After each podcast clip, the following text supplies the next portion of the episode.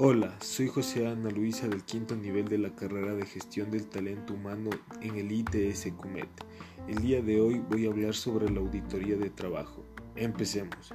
La auditoría de trabajo es una técnica que maneja el área de talento humano para manejar los recursos con los que trabaja una empresa o una institución, con el fin de verificar el estado en el que se encuentran los recursos y si los objetos de trabajo se los maneja adecuadamente para poder cumplir los procesos debidos.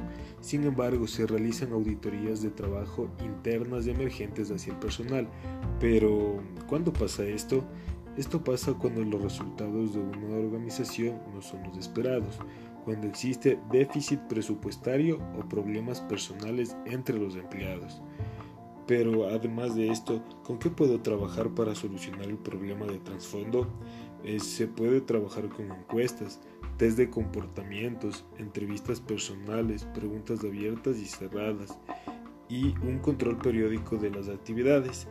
Tenemos que recordar que una auditoría de trabajo debe realizarse mínimo una vez al año.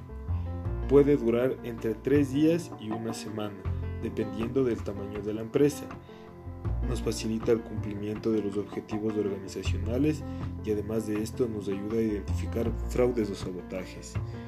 Muchas gracias.